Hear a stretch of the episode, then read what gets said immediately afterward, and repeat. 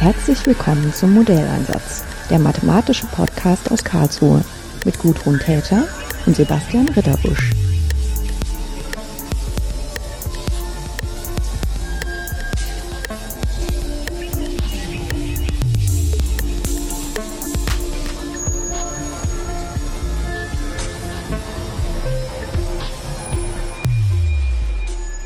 Schönen guten Tag, Christina Liechtrumberg. Tag. Es ist voll schön, dass Sie sich heute noch die Zeit nehmen können, mit mir ein Gespräch über Ihre Forschung zu halten.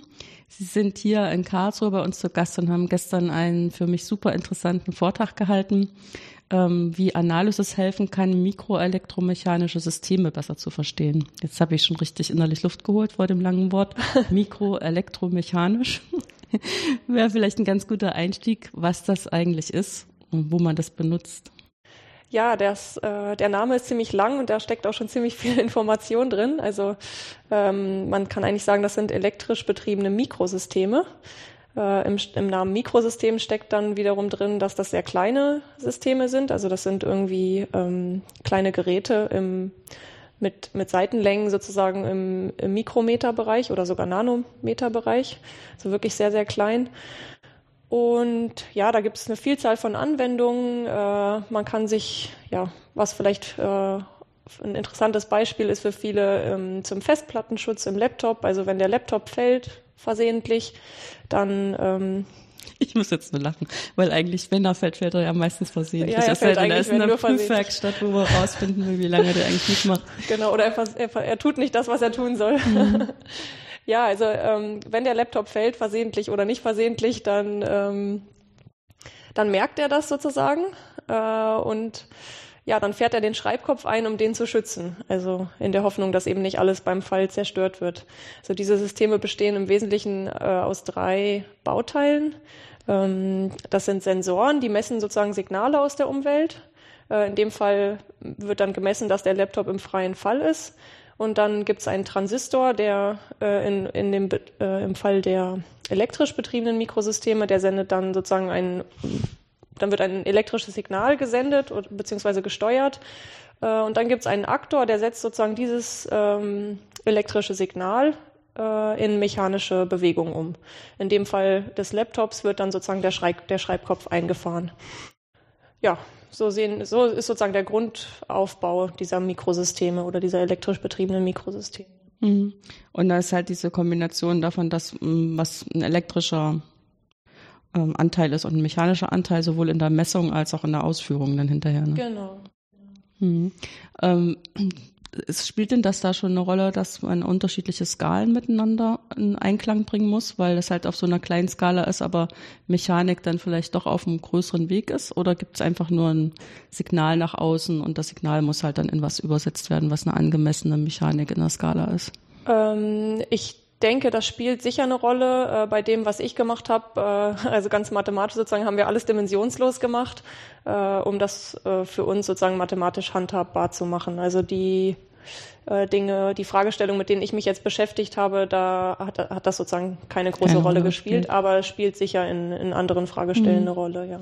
Ja, wobei ich kann mir das schon äh, eigentlich ganz gut vorstellen, ohne überhaupt Ahnung zu haben von dem, was sie machen, aber dass man das so ein bisschen trennen kann, also den den Prozess, der sozusagen nur diese Information ja letztlich auswertet und weitergibt, von dem Prozess, der den dann auch wirklich ausführen muss, dass man das vielleicht nicht nachhalten muss. Ähm, wie sieht denn so ein mathematisches Modell dann aus? Also vielleicht geometrisch und dann auch von den Gleichungen her? Äh, so ein mathematisches Modell, also in den Anwendungen sind das natürlich eigentlich dreidimensionale äh, Objekte. Irgendwie man, man kann sich äh, auch zum Beispiel eine Mikropumpe irgendwie vorstellen im, im Tintenstrahldrucker mhm. oder sowas. Äh, das ist natürlich in der Regel dreidimensional. Jetzt sind ähm, dreidimensionale Objekte oft sehr schwierig zu behandeln, abhängig davon, wie die Geometrie sozusagen genau ist. Ähm, weshalb ich das in meinen äh, in meiner Analysis reduziert habe auf ein zweidimensionales Problem. Das ist sozusagen symmetrisch oder homogen in, in die dritte Richtung. Ähm, das heißt, im Prinzip ist der Querschnitt repräsentativ genau. für das Ganze. Hm? Genau, ich habe nur einen Querschnitt betrachtet. Es gibt aber auch schon äh, Forschung zu wirklich zu den dreidimensionalen äh, Objekten. Aber wie gesagt, die Analysis ist da, ist da deutlich schwieriger. Und äh, ja, das heißt aber nicht, dass man das Problem nicht anpacken soll in nee, Zukunft. Ist Nee, ja. aber ich meine auch jetzt für unser Gespräch, für andere Leute, die überhaupt sogar noch, ich meine, ich habe ja wenigstens den Vorteil, ich habe jetzt den Vortrag schon gehört. Das heißt, es gibt schon so ein paar vage Ideen in meinem Kopf, aber jemand, der das noch nie gehört hat, ist ja vielleicht sowieso ganz gut, erstmal mit so einem elementaren Sachen anzufangen, wie, wie sieht so ein Schnitt aus? Was wäre das so ein typischer Schnitt von so einem Bauteil? Also ähm, das, die Modelle, die ich betrachtet habe, die sehen so aus, dass äh, man im Wesentlichen zwei mechanische Komponenten hat. Ähm, eine starre Bodenplatte und über dieser Bodenplatte betrachten wir eine Membran oder auch eine Platte, ähm, eben je nach, je nach Anwendung sozusagen. Und die ist an den Endpunkten fixiert. Das heißt, man hat irgendwie keine Auslenkung dieser Membran an den Endpunkten. Und dann ähm, ja, dann kann man sozusagen diesen dynamischen Prozess beschreiben, den ich äh, anfangs schon versucht habe zu beschreiben. Also dann ähm, äh, durch Anlegen einer, einer elektrischen Spannung ähm, erhält man eine Potentialdifferenz der festen Bodenplatte und der Membran, die darüber äh, lokalisiert ist. Und diese Potentialdifferenz induziert sozusagen Kräfte, die dazu führen, dass sich die Membran in die eine oder andere Richtung auslenkt. Also entweder in Richtung der Bodenplatte oder in Richtung, also von der, Bodenplatte, von der Bodenplatte weg oder sozusagen vielleicht auch in einem Bereich in Richtung der Bodenplatte und im anderen in die andere Richtung. Und das sind dann Fragestellungen, die man auch untersucht. In welche Richtung lenkt sich diese Membran aus und wie weit lenkt die sich aus? Bleibt die, lenkt die sich vielleicht anfangs aus und bleibt dann äh, in einer Position? Mhm. Weil das sind ja auch mindestens zwei Prozesse, die da eingehen müssen in das Modell. Das eine ist, was aufgrund ähm, des angelegten Stromes zu diesem, dieser Potenzial, dem Potentialfeld führt. Und das andere sind die mechanischen Eigenschaften der Membran. Wie werden äh, denn diese mechanischen Eigenschaften da modelliert? Ähm, die mechanischen Eigenschaften werden, werden ja im Wesentlichen in meinen Modellen durch, durch ein sogenanntes Permittivitätsprofil modelliert. Ähm, das, das, war das dritte lange Wort in der Überschrift. genau, das war das dritte lange Wort. Ja, also Permittivität sagt im Wesentlichen, wie, wie durchlässig die Membran ist, ähm, bezüglich des elektrischen Feldes. Aber wir haben sozusagen ähm, ein Permittivitätsprofil einfach, also wir wollen sozusagen Klassen von Permittivitätsprofilen untersuchen, äh, um zu sehen, ja, ob man da vielleicht verschiedene Eigenschaften der Membran verstecken kann in, in einer bestimmten Art von, von Funktionen sozusagen. Die können dann abhängen von Ortsvariablen oder die können abhängen davon, wie weit die Membran ausgelenkt ist und in welche Richtung oder. Hm. Ja, das sind ja auch wirklich zwei unterschiedliche Sachen, ob man einfach erstmal zugrunde legt, wie stark das überhaupt in der Lage ist, sich zu bewegen, aufgrund der Wirkung von dem Potenzial und dann auch, wie weit es in der Lage ist, sich zu bewegen, nachdem es schon so und so ausgedehnt ist. Das sind ja eigentlich zwei unterschiedliche Sachen, auch wenn das alles mechanische Eigenschaften sind. Ja, weil in meiner ersten Frage ist das dasselbe, denn die mechanischen Eigenschaften. Aber wenn man es dann korrekt beschreiben will, sind es auch tatsächlich unter, unterschiedliche Sachen. Je nachdem, welches Material es kann das wirklich ganz unterschiedlich sein. Ne? Genau, spielen natürlich auch noch andere Sachen eine Rolle, die dann in den Gleichungen sich auch wiederfinden. Das ist sozusagen Biegeenergie oder ähm, ja, wie sich die, wie sich die Länge der Membran verändert, wenn sie, wenn sie sich äh, auslenkt. Oder. Hm. Es gibt ja auch so ganz faszinierende Materialien, die sich so, ähm, wenn man das jetzt mal menschlich ausdrücken will, Sachen merken können. Also die irgendwie so eingebaut haben, dass das ähm, so wie sie am Anfang gewesen sind, sozusagen alles andere dazwischen nur als so einen Zwischenzustand ansehen. Und wenn man dann mit einer bestimmten Temperatur oder einem bestimmten anderen Reiz kommt, dann schnapsen die wieder zurück in so einen alten Zustand. Und das sind ja auch ähm, total faszinierende Materialeigenschaften, die auch nur unter dieser Überschrift mechanische Eigenschaften genau. irgendwie versteckt im Modell sein müssen. Dann wird es halt immer komplexer, was man dann da alles berücksichtigen muss. Genau, da sind wir auch äh, in, der Ar in, in der Arbeitsgruppe in Hannover gerade dabei, dass man wirklich auch versucht, noch andere Aspekte äh, mit einzubeziehen in, den, in die Dynamik sozusagen, die man beschreiben will. Also insbesondere die Temperatur, wenn man sich vorstellt, in so einer Mikropumpe hat man dann auch eine Flüssigkeit. Ähm, jetzt tatsächlich schon Flüssigkeit zu modellieren äh, mhm. äh, in, dieser, äh, in diesem Gebiet zwischen der Bodenplatte und der Membran, das ist wahrscheinlich sehr, sehr schwierig. Aber sobald man dann mit Flüssigkeit arbeitet, hat man auch Temperatur. Deshalb versuchen wir jetzt sozusagen erstmal äh, Temperatur mit einzubeziehen und das ja, macht die eben dann wirken vielleicht Kräfte gegeneinander. Wenn man, wenn man sich vorstellt, man erhitzt von unten, dann äh, drückt das die Membran nach oben. Andererseits hat man sozusagen vielleicht Kräfte, die die Membran äh, nach unten drücken. Und wie ist dann das Zusammenspiel dieser Kräfte? Also mhm. das sind äh, ja interessante Fragestellungen. Aber man ist da noch, das ist ein relativ neues Forschungsgebiet, ähm, zumindest in der Mathematik. Äh, deshalb, ja, da ist man noch mhm. relativ am Anfang. Ja, ich meine jetzt mit diesen kleinen ähm, Dingen, also selbst so, wenn man nur einfach die CPU von einem Rechner hat, äh, dann wissen wir ja auch, dass sich das in den letzten Jahren rasant entwickelt hat und dass, was weiß ich, ähm, die ersten Rechner noch Zimmer in Anspruch genommen haben, ja. um so eine Gehaltsabrechnung von einer größeren Firma zu machen. Und das leben tatsächlich noch Menschen, die das erlebt haben. Und dann sind diese immer kleiner geworden. Da war es aber erstmal nur sozusagen elektrisch klein. Und dieses Elektromechanische ist ja nochmal eins obendrauf. Das wirklich auf diese kleinen Skalen zu bringen, da sind wir noch nicht ganz so lange dabei. Ja. Auch wenn man, vielleicht wenn man jetzt selber noch zur Schule geht, dann hat man das Gefühl, das war immer schon so. Das stimmt auch für die. Aber wenn man ein bisschen älter ist, hat man den Prozess schon mitbekommen und weiß, so ganz lange geht das noch nicht. Zumal diese Untersuchung von Flüssigkeiten an und für sich ist halt tatsächlich auf einer anderen Zeitskala, machen wir schon ein bisschen länger. Wir wissen also auch schon ein bisschen länger, dass das schwierig ist. Ja. Weil man könnte ja hoffen, dann haben wir es auch schon alles raus, aber das stimmt auch nicht. Nee, da gibt es auch noch viel zu, viel zu erforschen. Mhm. Ähm, wie sieht denn jetzt so ein, ähm, dieses, ich sag mal, wahrscheinlich partielles Differentialgleichungssystem aus? Also welche Teile sind das? Also weiß ich, an Gleichung und Randbedingungen vielleicht und Anfangsbedingungen, ähm, so im, wahrscheinlich irgendwie nicht linear, wie was für eine Art von Nichtlinearität?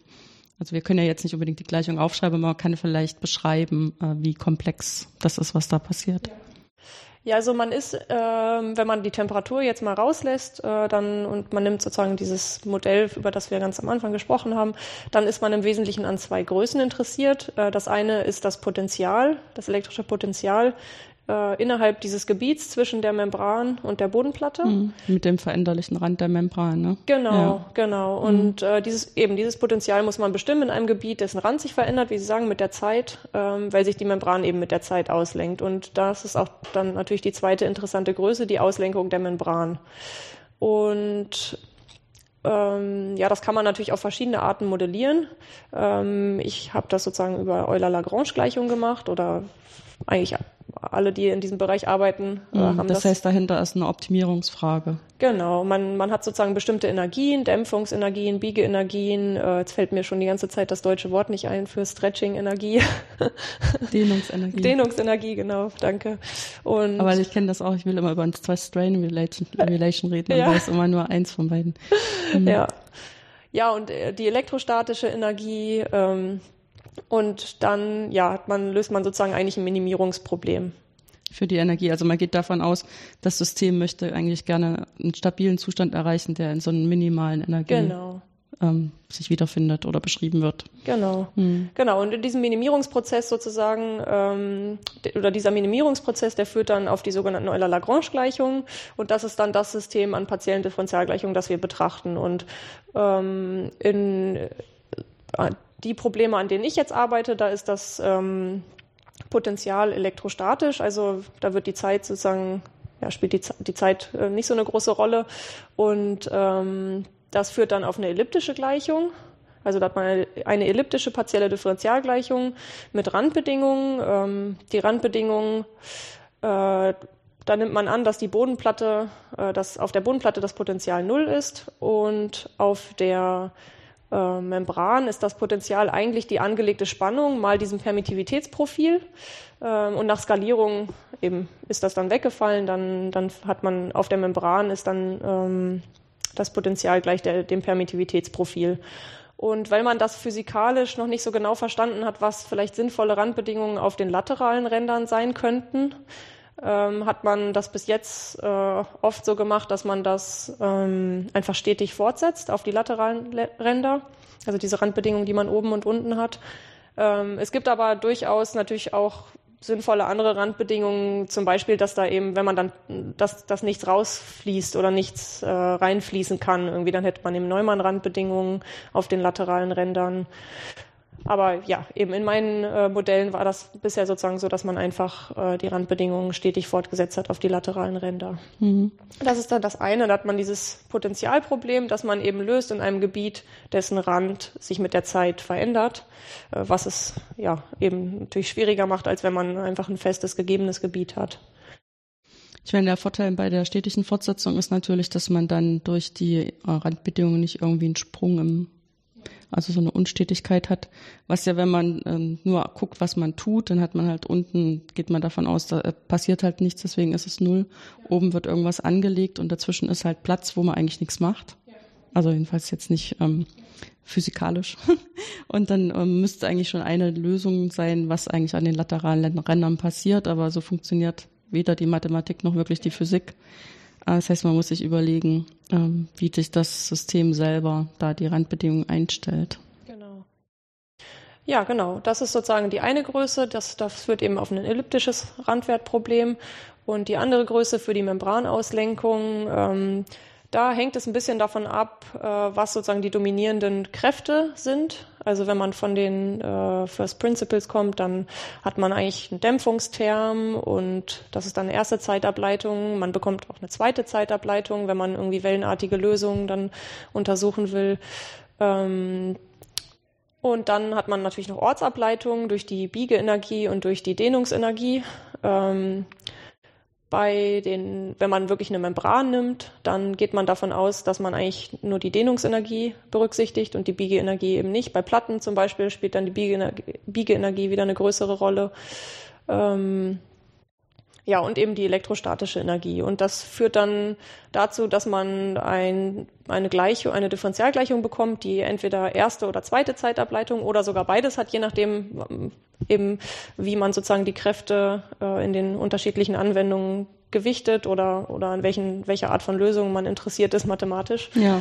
Ähm, ja, dann zweite und oder vierte Ortsableitung und ähm, dann hat man eine rechte Seite, in die dann nicht linear und dieser, dieser nicht lokale Lösungsoperator aus dem, ähm, aus dem elliptischen Problem für das Potenzial eingeht.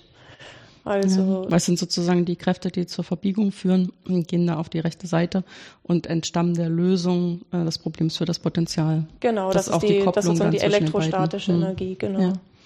Und ähm, welche Art von Nichtlinearität muss ich mir da vorstellen, ungefähr? Äh, das sind sozusagen Ableitungen des, des Potenzials und dann äh, hat man noch ja, zweite Potenz sozusagen, also zum, im Quadrat mhm. gehen die da jetzt konkret ein, so wie es so modelliert ist. Es gibt sicher andere Möglichkeiten, sozusagen diese Energien hinzuschreiben. Man kann, man kann sich ja auch überlegen, ob man ähm, zum Beispiel, ob man annimmt, dass man, also weg von den First Principles, dass man nur sehr kleine Auslenkungen ja, und vielleicht auch nur sehr mhm. kleine Ableitungen hat, dann, dann bekommt man. Das wäre auch so was ganz Typisches, was man macht, wenn man es erstmal einfach halten will. Mhm. Genau, und dann, dann könnte man das auf eine, auf eine Wärmeleitungsgleichung zum Beispiel ähm, reduzieren. Dann hätte man eben einen Dämpfungsterm, äh, erste Zeit, eine Zeitableitung und dann hätte man einfach minus äh, minus die zweite Ortsableitung. Also dann hätte man irgendwie eine Wärmeleitungsgleichung, also eine semilineare Gleichung.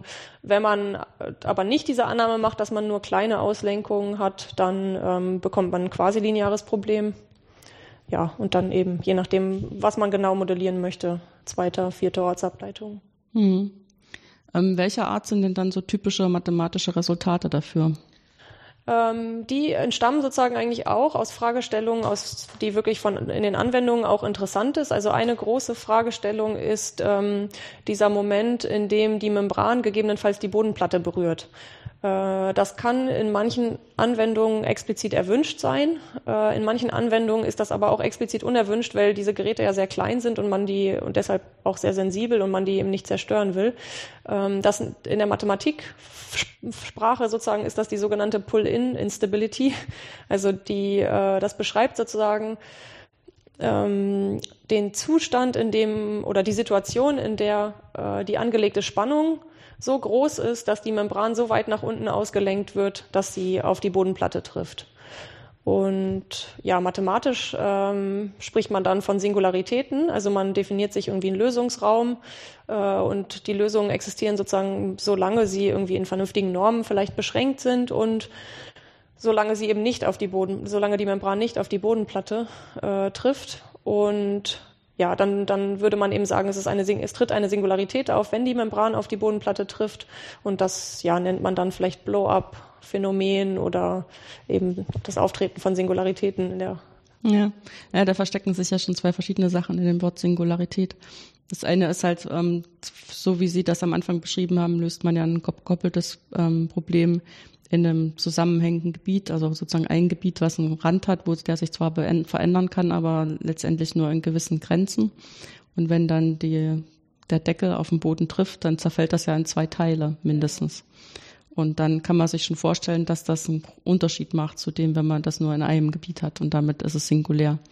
Aber was Sie dann sozusagen implizit noch gesagt haben mit der Singularität, ist, dass das zur Folge hat, dass eventuell eben Größen die ausgerechnet werden, eine unendlich große Energie kriegen. Also das war jetzt schon mathematisch ausgedrückt worden, wahrscheinlich erstmal sehr, sehr groß, unglaubwürdig groß. Und wir sagen dann einfach unendlich groß. Genau. genau, und das ist eben auch was, was Singuläres, was ähm, nicht als normal empfunden wird. Genau. Eventuell sogar als unphysikalisch. Also es ist je nachdem, wie man es halt einordnen möchte. Ja. ja. Man kann auch immer sagen, das sind dann vielleicht gerade die interessanten Fragen. so ein bisschen wie ähm, Zerstörerkinder, die immer erstmal alles kaputt machen müssen, um rauszufinden, wie es irgendwie funktioniert. Ja. Ähm, aber ähm, wenn man vorher in Ruhe drüber nachdenkt, ist das ja auch zerstörungsfrei zu machen. Passiert dann nur mit Papier und Bleistift. Genau. genau. Ähm, welche, also wie komplex müssen Sie denn die Räume bauen, äh, damit Sie ähm, sozusagen noch diese Qualität des Problems da drin gut beschreiben können. Also ich frage einfach unter, vor dem Hintergrund, wenn man eben ein elliptisches Problem angucken würde in einem beschränkten Gebiet, dann hat man meistens das Gefühl, dass das sehr gut beschrieben ist in sogenannten Sobolev-Räumen, wo man einfach danach guckt, ob die Lösung selber und hinreichend viele Ableitungen, die noch in dem Problem eine Rolle spielen, wenn man die quadriert, über das Gebiet ähm, integriert werden können. So L2. Das ist immer so das, was die Physiker auch sehr mögen, weil die das Gefühl haben, das können sie sich auch in physikalische Größen übersetzen wie Energie und Dehnung und alles sowas. Ähm, das ist schon nicht mehr ganz richtig für, für wenn da der, das Gebiet nicht glatt ist. Äh, da muss man auch schon ein bisschen gucken, dass man solche Eigenschaften in der Nähe von Ecken oder einspringenden Dingen oder wenn es sich das konisch irgendwie komisch ausstülpt, oder nach innen stirbt, ist fast noch schlimmer. Wenn es also nicht mehr konvex ist, da muss man da schon ein bisschen dran bauen, weil man diese Stelle irgendwie beschreiben muss, den Abstand zu der Stelle. Und ähm, wie, welche Räume nehmen Sie, um jetzt ähm, dem Problem was zu beschreiben?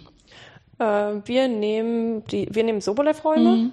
Ähm, und zwar eben, wie Sie das eigentlich schon beschrieben haben, also für das, wenn man eine Laplace-Gleichung betrachtet, dann, dann möchte man zumindest, dass die zweite Ableitung äh, irgendwie noch kontrollierbar ist, sagen wir mal. Also dann nehmen wir den Sobolev-Raum zum Beispiel W22. Dann hat man, dass die zweiten Ableitungen eben noch in L2 sind. Und für die Membranauslenkung äh, arbeitet man auch mit Sobolev-Räumen. Da sucht man Lösungen in so, dass die zweiten Ableitungen noch in einem LP-Raum sind, wobei P in diesem Fall größer sein muss als 2, damit man noch Einbettungssätze hat, die man braucht, um ja, um Herr der Lage zu sein. Ja, das ist immer so, das klingt erstmal total mathematisch theoretisch mit den Einbettungssätzen, aber in Wirklichkeit hat das ja was damit zu tun, dass man dieses ähm, Setting, was uns erlaubt, Funktionalanalysis anzuwenden, wieder übersetzen kann in Aussagen, die dann wirklich punktweise Aussagen sind, also für das, was man physikalisch auch messen und beobachten kann. Genau, in diesem Fall hätte man dann noch, dass man sozusagen noch stetig differenzierbare äh, Funktionen hat. Mhm. Äh, damit, damit kann man sozusagen dann schon deutlich besser arbeiten. Ja. Hm. ja, wobei das klingt jetzt tatsächlich für meine Ohren noch relativ klassisch. Auch wenn man dann manchmal schon argumentieren muss, warum man ähm, P nicht gleich 2 nimmt, weil das ist doch eigentlich das einzig Richtige und alles andere ist schon verkünstelt. Ja, gut. Ähm, die Frage ist natürlich ein bisschen, also das ist ja schon äh, um partielle Differentialgleichungen zu machen, muss man vorher schon ganz schön viel in der Mathematik lernen. So, jetzt haben Sie aber innerhalb der partiellen Differentialgleichung auch noch so eine vorderste Forschungsfront mit diesen beweglichen Rändern und dass ähm, auch unterschiedliche Sachen da interagieren und ja auch mit völlig offenen äh, Horizont, wenn man dann auch wirklich Flüssigkeiten als Flüssigkeiten reinnehmen will, alles solche Sachen. Äh, wie sind Sie denn durch das Studium vorbereitet worden, um anschließend auf dem Gebiet ähm, sich zu vertiefen? Also weiß ich wahrscheinlich angefangen mit irgendeiner Masterarbeit, die sie da eingeführt hat. Ja. Und davor sozusagen die Vorbereitung im Studium. Das war jetzt so meine Idee bei der Frage.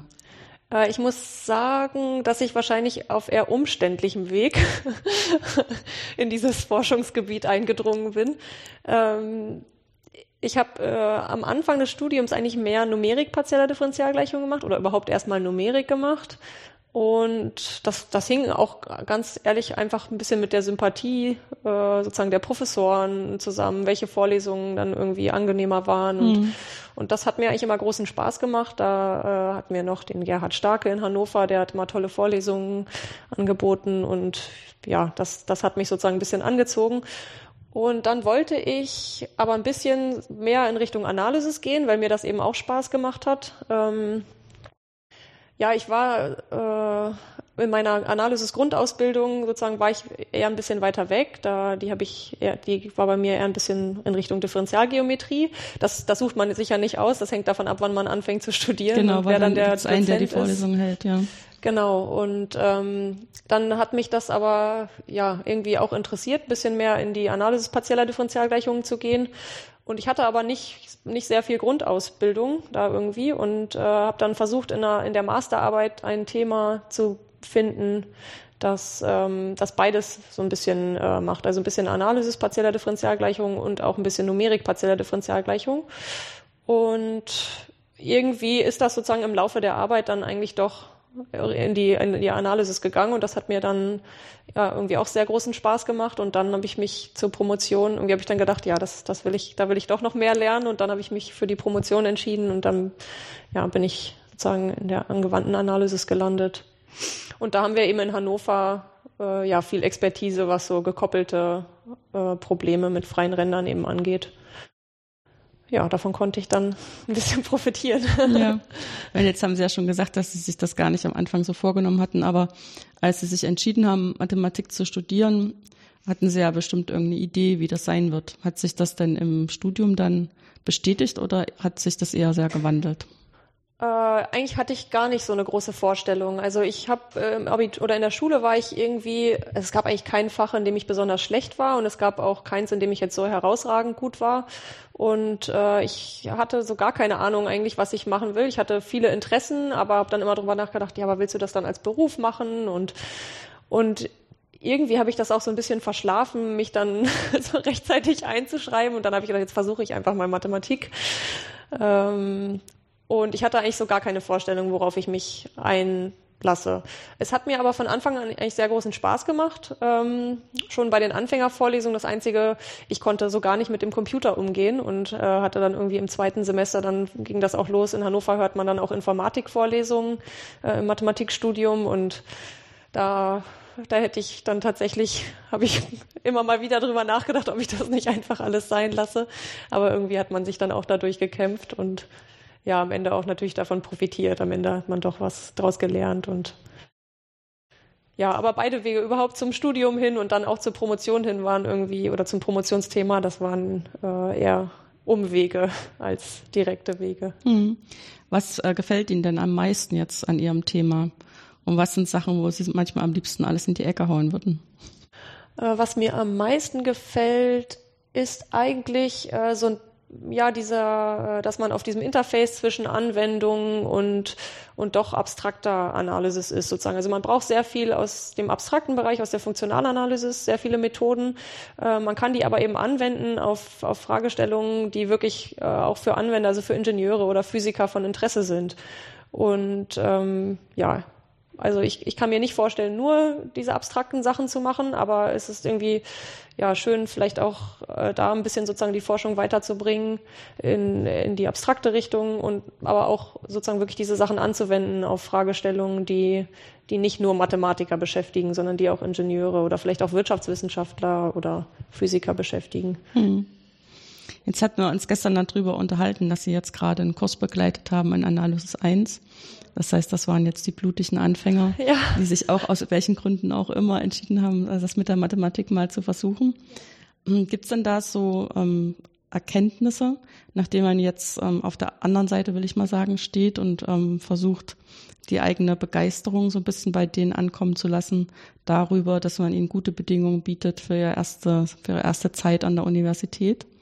Ja, also was ich feststelle, ähm, ist, dass eigentlich die gleichen Ängste und Sorgen, die ich am Anfang des Studiums hatte, jetzt auch bei den, bei den äh, Studenten in der Analysis 1 zu sehen sind. Und ähm, ja, je nachdem, was, was die irgendwie so für einen Zugang haben, auch zu den, zu den Übungsleitern oder zu den Professoren, die fragen auch tatsächlich oft, wie, wie das alles ist. Und ich sage irgendwie eigentlich immer, ja, wenn sie die ersten zwei, drei Semester schaffen, äh, das ist sozusagen harte Arbeit, das, das ist irgendwie ein Knochenjob, aber wenn man das geschafft hat, dann äh, macht es immer mehr Spaß und ja, dann weiß man, wie der Hase läuft, wie man so sagt. Also dann äh, ja, hat man irgendwie verstanden, wie man auch vielleicht Mathematik lernt. Man hat irgendwie seine eigenen Zugänge gefunden, wie man Probleme versteht oder sogar löst. Und ähm, ja, also für mich hat's hat's wirklich angefangen, nach zwei, drei Semestern richtig Spaß zu machen, wenn man auch Interessen in, in bestimmte äh, Gebiete der Mathematik entwickelt. Und ja, am Anfang ist es eben, man, man kennt das, man war vielleicht gut in der Schule und ähm, erwartet, dass man im Studium irgendwie auch mit einer halben Stunde Hausaufgaben auskommt und dann super gute Noten hat. Und dann stellt man fest, dass man für manche Hausübungsblätter, die man so zu lösen hat, irgendwie doch eigentlich die ganze Woche aufwendet und vielleicht dann trotzdem nur zwei von vier Aufgaben geschafft hat. Und ja, ja aber, aber eben viele, also manche schaffen es nicht, aber viele schaffen es auch und ähm, und dann ja, bekommt man immer besseren Zugang und, und entwickelt, glaube ich, immer mehr Freude, sozusagen, je länger man dabei ist. Mhm. Und ja, diese, diese Ängste und Sorgen, das hatte ich am Anfang und das sehe ich jetzt auch wieder. Und ich versuche eigentlich die Studenten immer zu ermutigen, dass sie, dass sie sich am Anfang wirklich anstrengen müssen und dass das vielleicht, dass man vielleicht oft frustriert ist. Ähm, aber dass das immer besser wird. Man ist natürlich, wenn man dann in der Forschung wirklich dabei ist, auch oft frustriert, wenn Dinge nicht funktionieren, aber ähm, ja, ja, irgendwie zu leicht Freude gewordene überwiegt. Sachen, die machen ja auch gar keine richtige genau. Freude. genau. Außerdem, ja, wir haben ja auch immer so ein bisschen die Möglichkeit, das gegeneinander auszugleichen, wenn man halt eine besonders schöne Übungsgruppe gehalten hat, wo dann so das eine oder andere Licht hinter den Augen angegangen ist oder wenn jemand was vorgerechnet hat und hat das richtig gut gemacht, ähm, dann freut einen das auch wenn man sich da vielleicht nicht unbedingt ähm, die Lorbeeren dafür oder so in dem Sinne, aber es ist einfach was, was, was schön zu sehen ist. Oder wenn man die, gerade durch so einen Analysiskurs, die ersten vier Semester so ein bisschen wachsen sieht, ne? Und ähm, das kann dann auch schon mal ausgleichen, wenn das tägliche Lemma sich gerade extrem wehrt. Ja, genau. Ja. Ähm, was sind denn jetzt so ähm, Hoffnungen in Bezug auf das ähm, mathematische Problem, was wir am Anfang besprochen haben, also mit den mikroelektromechanischen Systemen, ähm, was Sie gerne beweisen möchten in der nächsten Zeit? Oder vielleicht auch beweisen möchten irgendwann in ferner Zukunft, also wo es, wo Sie sich wirklich wünschen würden, es wäre toll, wenn man das verstehen würde. Das also was ich in näherer Zukunft sehe, äh, ich bin, fahre da eigentlich immer diese, die Politik der kleinen Schritte eher. Ähm, was ich in näherer Zukunft sehe, ist tatsächlich, dass man ähm, die Temperatur damit einbeziehen kann. Dann bekommt man eben nicht nur äh, zwei Gleichungen, zwei Differentialgleichungen, die miteinander gekoppelt sind, sondern eben noch eine dritte dazu. Und ähm, das macht das Problem natürlich nicht leichter, aber eben, ich denke, da kann man sich sozusagen langsam vortasten, dass man da ein besseres Verständnis entwickelt. Und wenn man das langfristig tatsächlich mit Flüssigkeiten innerhalb dieses, ähm, dieses Gebiets zwischen der Bodenplatte und der Membran modellieren könnte, das wäre natürlich super, aber das, äh, ja, das halte ich für wirklich sehr, sehr schwierig. Da muss man eben wirklich eigentlich zwei Bereiche der Mathematik, also die Strömungsmechanik, äh, muss man sozusagen noch dazu nehmen jetzt zu dem, was man schon macht bei den Mikrosystemen. das, ja, eben weil diese Gebiete dann auch nicht glatt sind, wenn man schon, wenn man das zweidimensional macht, hat man eben Ecken und wenn man das dreidimensional macht, dann hat man Kanten. Also das, ja. das, das stelle ich mir sehr schwierig vor, aber eben, wie Sie schon gesagt haben, die schwierigen Probleme sind ja auch die interessanten. Also vielleicht ähm, muss man sich auch einfach eine gute Gruppe zusammensuchen, mit der man mit der man das Problem angehen kann. Genau, so wie am Anfang vom Studium. Genau, Oder auch immer genau. sagen, sucht euch jemand, mit dem ihr das zusammen macht. Genau, Dann das könnt ihr euch so ein bisschen Tipp. gegenseitig stützen. Gut. Dann bedanke ich mich ganz herzlich, dass Sie sich die Zeit genommen haben während Ihrer Zeit hier für das Gespräch und wünsche Ihnen, dass Sie mit großen Schritten vorankommen, auch wenn Sie im Moment in kleinen planen. Ja, vielen Dank auch für das Gespräch.